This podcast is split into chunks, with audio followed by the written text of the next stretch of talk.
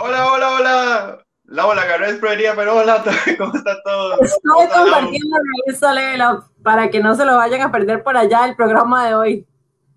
Bueno, mientras Lau comparte, yo doy la bienvenida al talk show de hoy. Hoy estamos en vivo con ustedes, aunque normalmente aparece el cosito de en vivo, hoy sí estamos en vivo, entonces vamos a estar ahí poniendo atención a comentarios, a que ustedes participen con nosotros.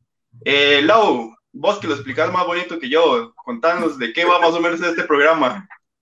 Para los que no habían estado conectados en ningún talk shot, talk shot es un trago para hablar de una película y eso es todo lo que hay.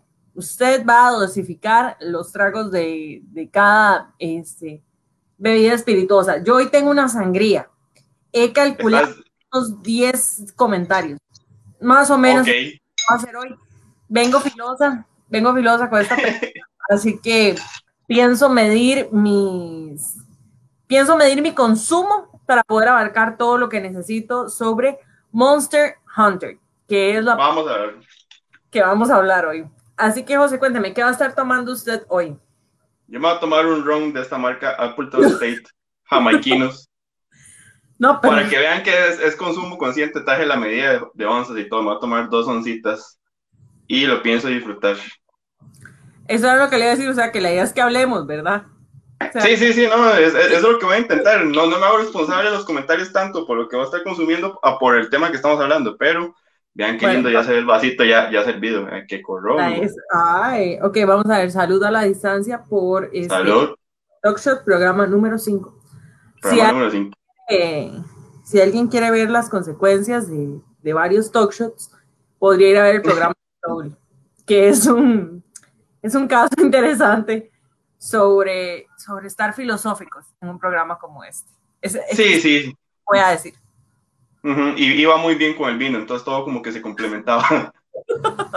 sí, sí, sí, era un programa, esa era la onda del programa. Este, basada en un videojuego. Ajá con expectativa y publicidad de alrededor de un año, más o menos, Latinoamérica. Sufrió varios, varios retrasos, como varias películas pandémicas. Varios retrasos importantes, este, constante publicidad y materiales nuevos, la participación de, de Diego Boneta, este, por muchísima publicidad en México y en Centroamérica, este, la participaciones actorales ya conocidas fuertes también. Eh, y sin embargo, yo no sé. No, ok, ok. Arrancar yo. No, voy a tomar. arrancar yo. Ok, bueno, hacer la aclaración. Bueno, y agradecer a los que están conectados con nosotros. Cualquier comentario que quieran poner ahí, los vamos a estar leyendo igual. Eh, y, y, esta conversación es llena de spoilers, entonces lo sentimos, ella no la ha visto, pero vamos con spoilers porque la idea es hablar bien de todas las cosas que pasan en la película. Yo el primer tema que quería tocar, Lau, es cuando vos entras en el tema de adaptado, basado en, eh, donde yo creo como que vos te podés entrar en, en caminos peligrosos. Ya sabemos que las películas adaptadas en videojuegos es un, es un tema ya complicado, pero veníamos reivindicándonos, ¿verdad? Veníamos bien, veníamos de Detective Pikachu, que para mí es una muy buena película. Me encanta. Después vimos a Sonic, que ganó, le ganó a Detective Pikachu en, en recaudación como película adaptada a videojuegos, que si vos veías no era propiamente el juego, pero agarraba el concepto del juego y te lo, o sea, te respetaba la esencia. Ahora, cuando yo veo esta película, Monster Hunter, yo digo, ok, sí, agarra elementos, se basa en el universo, pero es lo que yo decía, es prácticamente para mí es un what if, un qué pasaría si, porque nos, nos mete todo este mundo de unos militares que por un portal mágico llegan al mundo de los videojuegos. Pero la pregunta ya concretamente que te voy a hacer es, ¿en serio necesitábamos que fuera Monster Hunter, o sea, hay algo de la identidad del videojuego que era como, sí, es, ahí está el corazón de Monster Hunter, o perfectamente esta película se puede haber llamado La fantabulosa aventura de los dinosaurios, dragones y...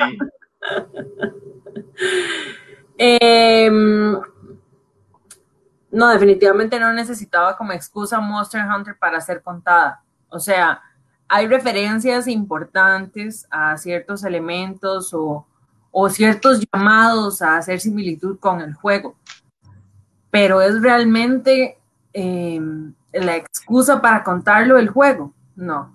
O sea, desde mi perspectiva, no.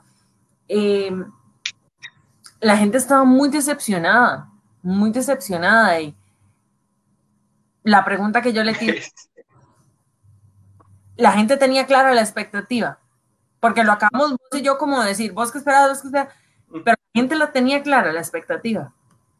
Es que es el tema a lo que venimos, ¿verdad? Yo creo que cuando vos llegas y le dices a la gente, mira, viene una adaptación de un videojuego con Mira George y su esposo Paul W. S. Anderson como director, la misma, el mismo, la misma eh, pareja que nos trajo nueve, ocho películas de Resident Evil, ya la gente se pone como medio quisquillosa, ¿verdad? Ya la gente como que lo empieza a dudar. Pero, digamos, el tema con Resident Evil que yo tenía era, para mí, las películas de Resident Evil no tenían nada que ver con el videojuego, eran guiños a los videojuegos, pero era una película entretenida de zombies.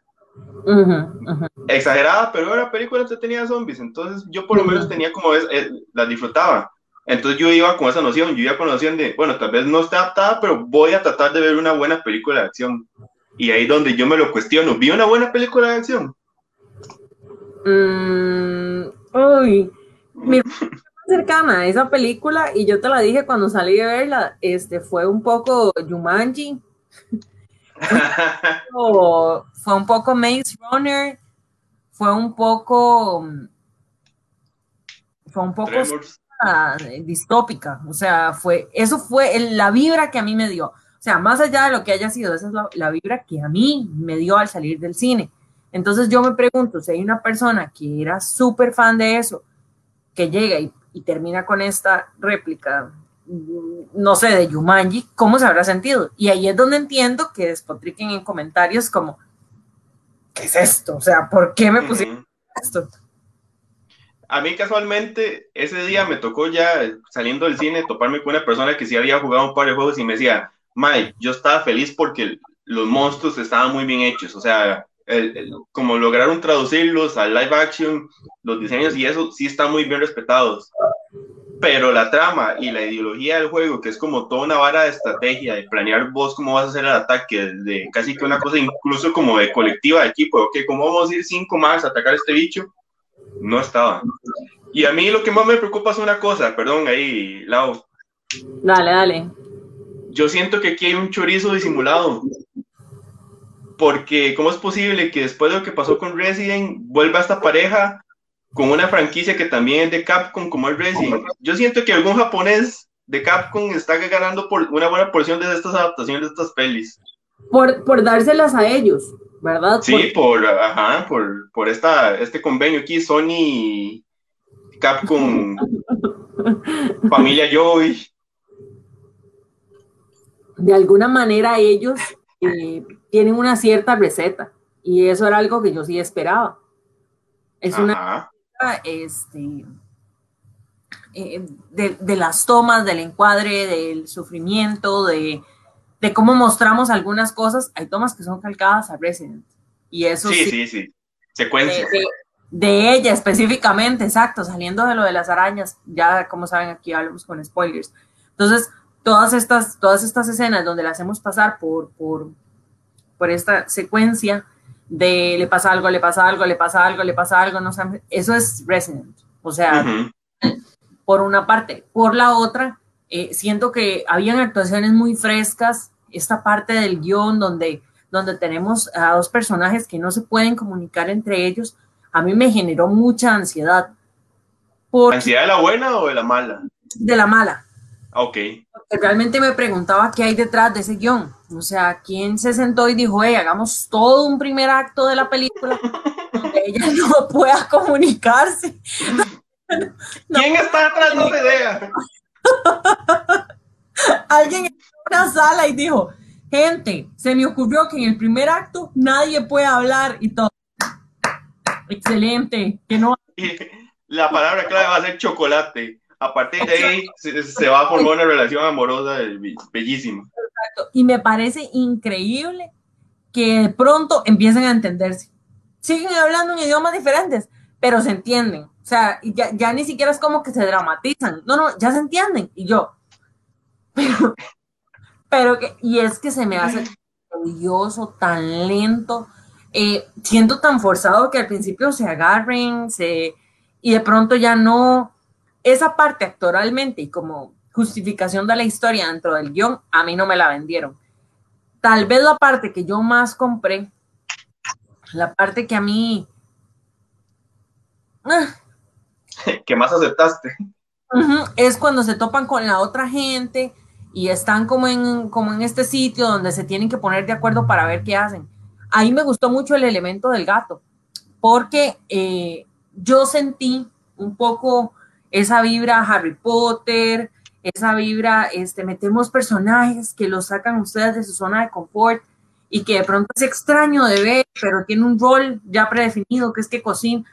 Yo me imagino que debe haber una referencia por ese lado, no sé si, pero me imagino que la hay y me gustó, pero es que no, ya te rescaté todo lo que había para rescatar, ya me ya cor cor y hasta ahí es que fue increíble lo, que vos decís, porque digamos, a mí me pasó el momento donde vos em, empezás a ver que los dos personajes se van a unir, el personaje de Mila y el de Tony ya, si no me recuerdo que se llama, y vos decís, estamos en el 2021, o sea, llevamos más de 100 años, ciento y pico años de cine, o sea, no es posible que nos van a recetar el gag de no nos entendemos y a partir de ahí van a venir un montón de situaciones o cosas, y te lo hacen. Y para empezar, o sea, Perdón, perdón, dale. No, no, no, no. Te lo, o sea, te los ponen juntos desde el principio. Están tirando toda la escena y dicen, sí pasó, exacto como se lo imaginaban, así Y yo. y yo, yo quiero hacer un, un, anuncio político no pagado, pero en nombre, de, en nombre de la Asociación Costarricense de Aracnofóbicos, ¿por, ¿por qué? ¿Por qué esas secuencias? ¿Por qué esas secuencias y tan externos, porque siempre tiene que haber un maldito bicho que sea una araña o semeje una araña, o sea, no es posible que la imaginación no es tan para, tan para poquito, o sea, hay muchos, la naturaleza es muy amplia, tenemos otros animales, crustáceos, cualquier cosa. Ya, ese era el mensaje, gracias. Eh, no, no, voy a hacer un, voy a hacer un paréntesis dentro del mensaje. Este, eh, hace, hace como ya dos años, es que ya en el mundo pandémico ya no me acuerdo. sí. Eh, resulta que me gané un voluntariado para ir a hacer voluntariado, valga redundancia, al Amazonas. Y. Horror a las arañas y a los bichos y a cuánta cosa hay. Entonces, fue un momento en el que, en el que me identifiqué. Me sentí ahí en medio de la nada otra vez y dije, ¿por qué tienen que volver? Dios, es que los detesto. Y esos tomas donde estaban hacia punto de agarrar, o sea. No, y lo peor es que te, no te dan la sensación de. no formo parte de la asociación de aracnofóbicos, pero quisiera que me cuenta. Tengo experiencia, tengo un perfil y un, definitivamente soy calificada. Al, final te mando un formulario. Gracias, por favor. También pueden comentar. Gracias. Y lo peor de todo es que esa secuencia te hacen empezar como tres veces que terminó y no termina. Y una cosa, una cosa que también a mí me molestó mucho es el uso de los leitmotiv. Que es, es eso cuando vos das como una pista de, hay esta frase, ponerle atención porque después va a tener un significado, pero todos son cantadísimos. Y, y digamos, ahora que vos decías lo de Diego Boneta, es como de, de repente Diego Boneta se pone el badge de soldado en el pie, ay, por si me decapitan. Cinco minutos después es decapitado, o sea, es como, man, no lo cantes tan obvio. No, pues. Son momentos que realmente me, me frustraban. Cuando uno, cuando se muere y luego la toma los dedos moviéndose, yo, en serio. O sea, no pudo haber sido una mejor semi-muerte. Y luego viene la bicha y ya entonces queda como en, metida en esos bichos y yo, todo eso era como, como tan predecible que iba a salir de ahí las tomas donde yo decía, la van a asustar, la, la asustaron. La van a agarrar, la agarrar. Y luego el, el, la ira desmedida del personaje en contra de ese tipo allá y, y todo era para unirlos. Entonces, a nivel argumental yo creo que mm, se la trae. Ahora, solo hemos, hoy no hemos tirado nada de miel, así que le pregunto, ¿qué sería lo que usted rescata del primer acto? Porque creo que hemos hablado del primer acto. Eh, antes, antes de contestar esa pregunta, tengo, que, tengo que hacerte un comentario antes de que se me olvide. La escena en que esos dos personajes se agarran cuando están como conociéndose. Ajá. No, no, te, no, no te recordó la escena de la primera de Ted, cuando el Ted y Mark Wahlberg se agarran. Que nada más son como un montón de golpes innecesarios con goles súper exagerados. Y suena demasiado duro y no se están ni pegando así. Ajá, nada más nomás. Y yo. Y siguen, y siguen, y siguen, lo más están como si nada. Sí, sí, sí, sí, tenés toda la razón, te compro la referencia.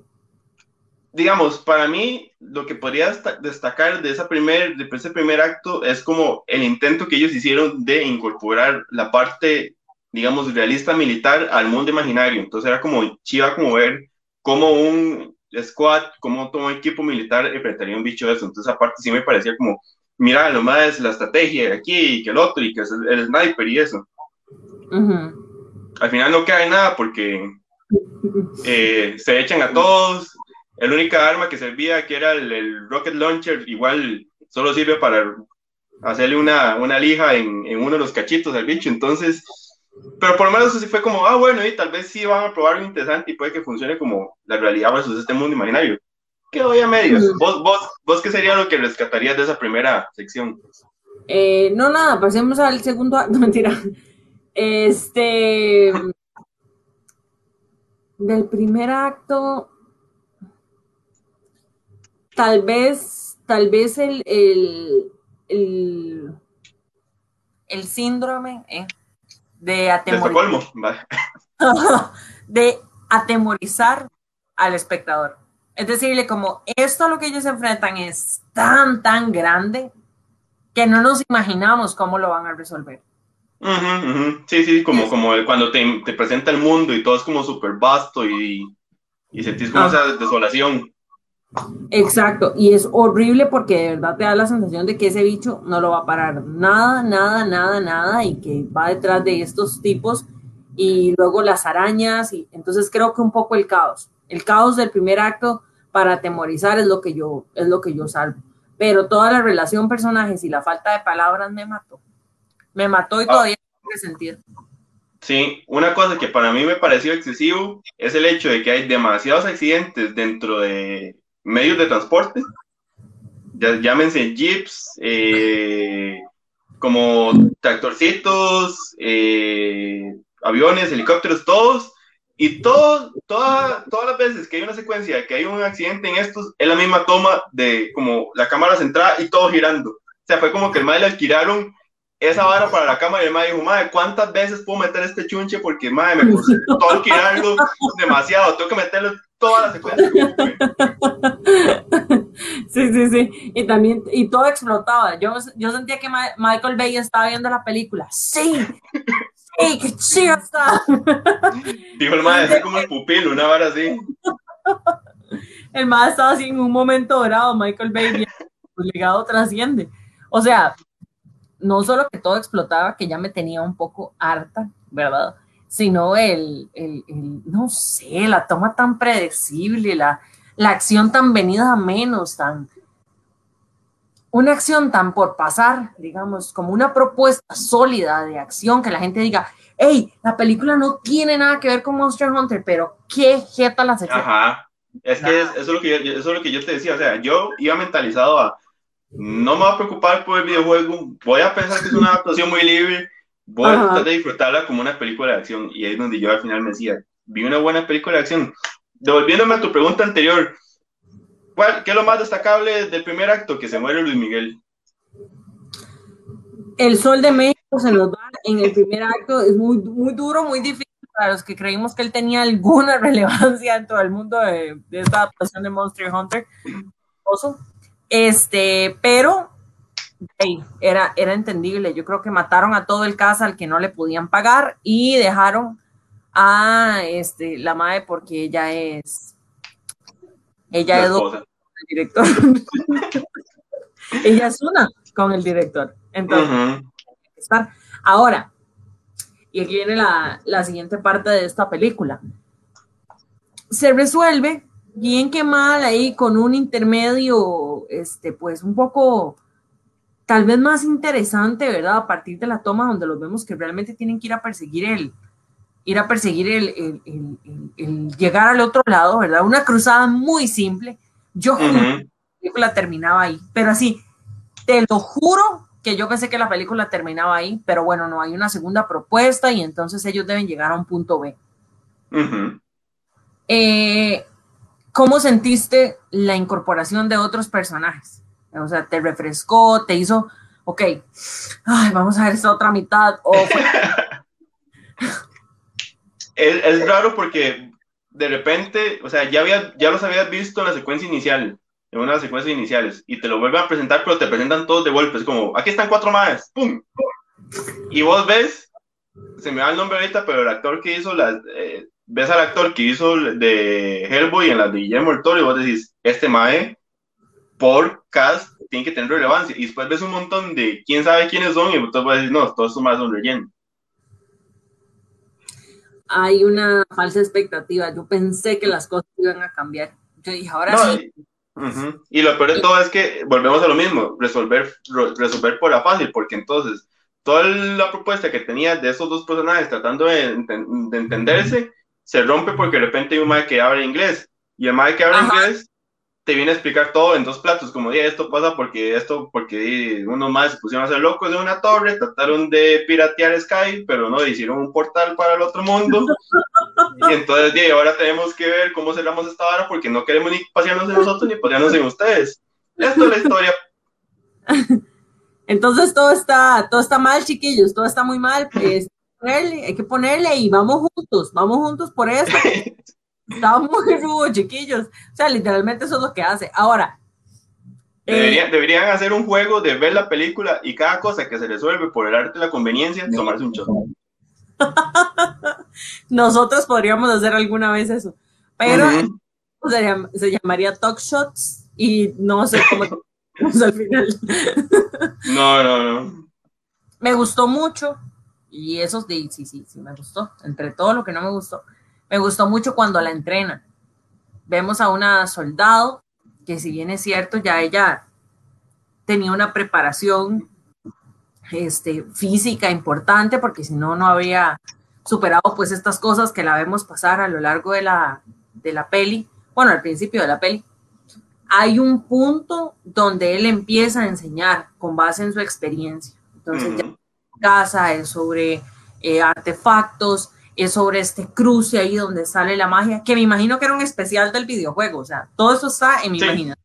Que alguien me... No, pero a mí me suena que así era. Era algún cruce de botones y eso pasaba. antes dijeron, hey, chiquillos, métanlo del, ¿verdad? Porque... Y bueno, ahí terminó de la manera más por ponerla. Ahí da, da, Daniel Vargas nos dice, talk shots con shots de verdad terminarían con discusiones mucho más acaloradas. Probablemente, probablemente, pero vamos a planear esa, esa edición especial. un día podemos hacer un talk shots eh, con un versus. Eso sí sería acalorado. Ah, ok, eso, eso está más complicado todavía. Ese, ese, termina en, ese termina en que alguien se desconecta. en alguien desmayado, nada más.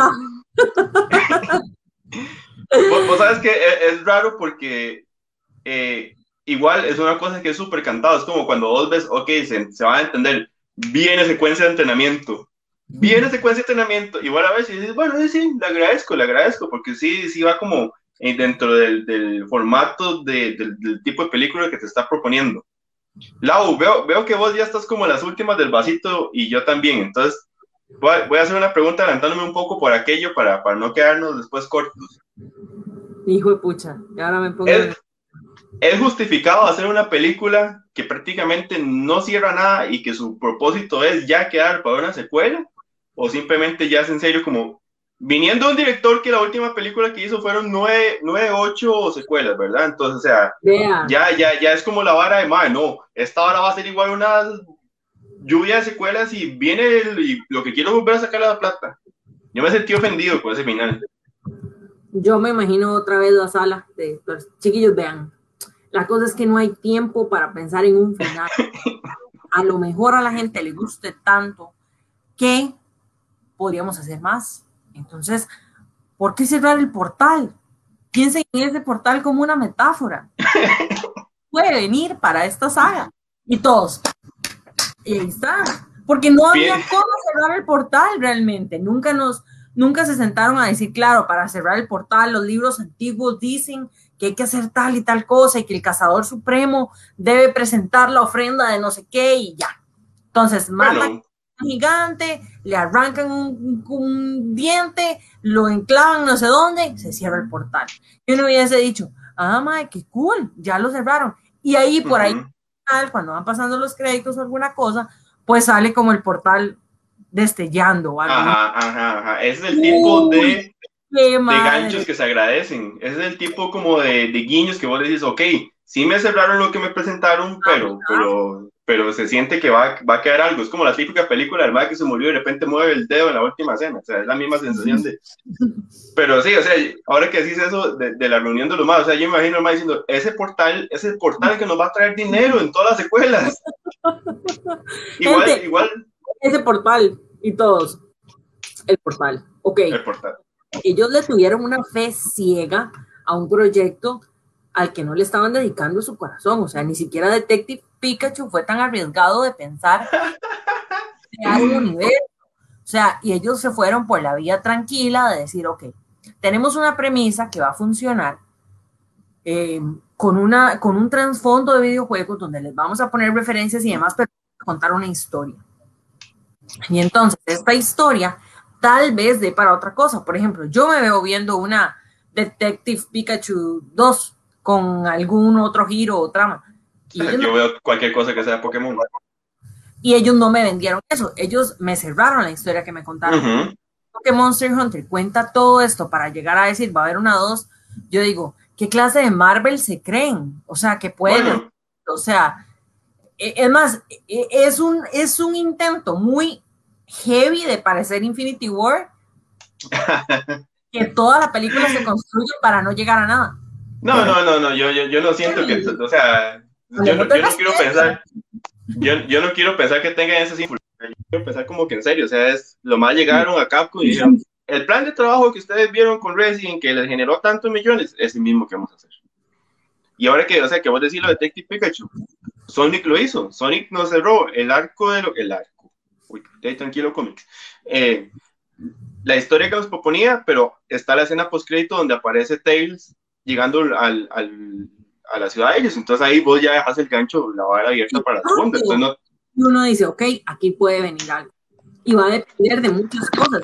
Está bien. O sea, yo nunca he pensado que las películas que tienen potencial se cierren. De hecho, incluso las que no tienen potencial, siempre y cuando exista plata para hacer una parte 2 o, una idea lo suficientemente ambiciosa que justifique seguir produciendo, pues uno, ok, podemos seguir por acá. El problema es cuando no damos un cierre, porque eso va a funcionar. Y ahí es donde siento que es súper injusto con la persona. O sea, porque además ya habíamos ido a ver una película que no, o sea, pongamos el caso de un Jumanji. Porque es que en serio, yo me sentía viendo Jumanji, qué, qué increíble. Pero Jumanji te pone una serie de situaciones. Si todo llega a cierto, el caos. Se soluciona, se cierra lo que pasó con estos personajes en Jumanji y te traen otra cosa que puede pasar luego. Entonces, Correcto. Yo, yo, para mí el acto 2 fue todavía más triste que el, que el primero porque me dio mucha cólera eh, sentí que iba a terminar 400 veces, o sea, yo decía, ya aquí terminó, pasaba algo más, ya aquí terminó, pasaba algo más, yo, ya, ya me doy, que termine cuando le dé la gana. ¿Y no terminó? Y, no terminó, no terminó, básicamente. Sí, igual digamos, ya, ya vimos que esta película usa la conveniencia a su favor, entonces fuera de toda la teoría que vos pusiste del cacho, que lo insertan porque los libros ancestrales decían que estaba muy bien ese cierre, o sea, perfectamente la historia la podían resolver con que la torre explotó y ya eso hizo que los portales se cerraron y en la explosión Mila salió volando y cayó en el último portal que estaba cerrando. O sea, tampoco era, tampoco era como que tenía un nivel intelectual de la película como que no había cierre, nada más. Es, o sea, es, es, el tema comercial, es nada más dejemos esta vara para ver si hacemos otra vez un Resident. Tiene toda la razón, José. Este, a mí me queda un último. A mí me Trago de cierre. Exacto.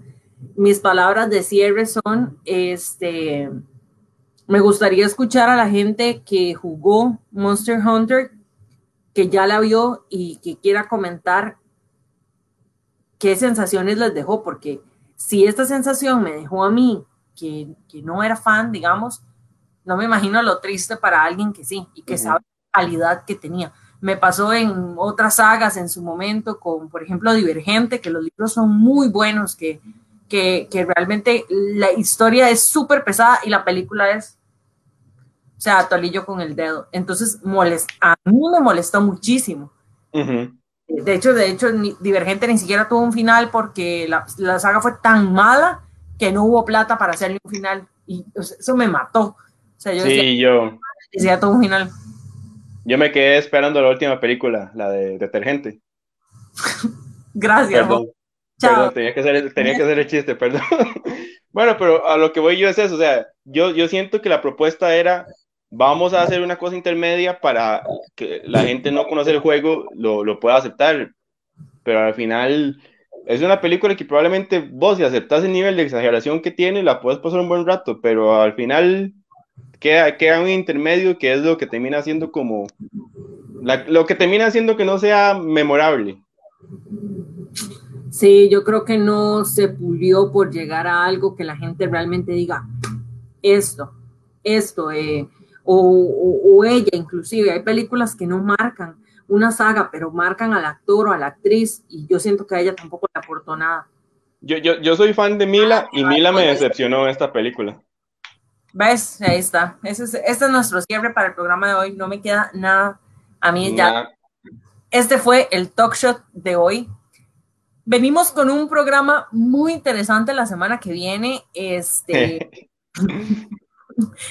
Eh, nos pueden comentar qué películas les interesa que hablemos en talk shot.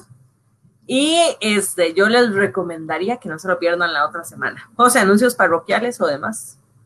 Eh, por si quieren estar enterados y no están tan perdidos, tal vez pueden ver una película que se llama El Protector de, de Markman en inglés y ver en Netflix la otra película que se me olvida cómo se llama porque enredó el nombre con I Care About You, con I Care A Lot, pero es una de esas. Es I Care A Lot. I Care A Lot. Si quieren hacer la tarea como para estar instruidos en lo que vamos a hablar, pueden ver las películas. Eh, pero no, yo creo que los anuncios parroquiales.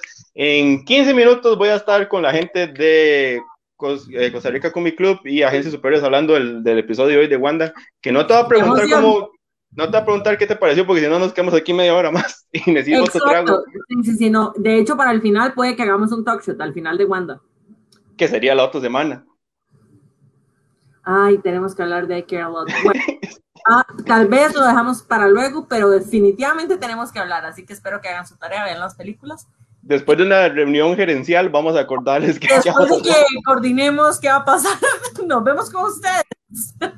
Pero bueno, muchas gracias a la gente que estuvo ahí conectada, a la gente que va a ver el programa después. Recuerden que ahí estamos haciendo sus programas para tomarnos un traguito con ustedes y hablar de esas películas. Lau, muchas gracias como siempre. Muchas gracias, José, y muchas gracias a toda la gente que nos acompañó en el talk shot de hoy. Nos vemos la próxima. Nos vemos. Chao.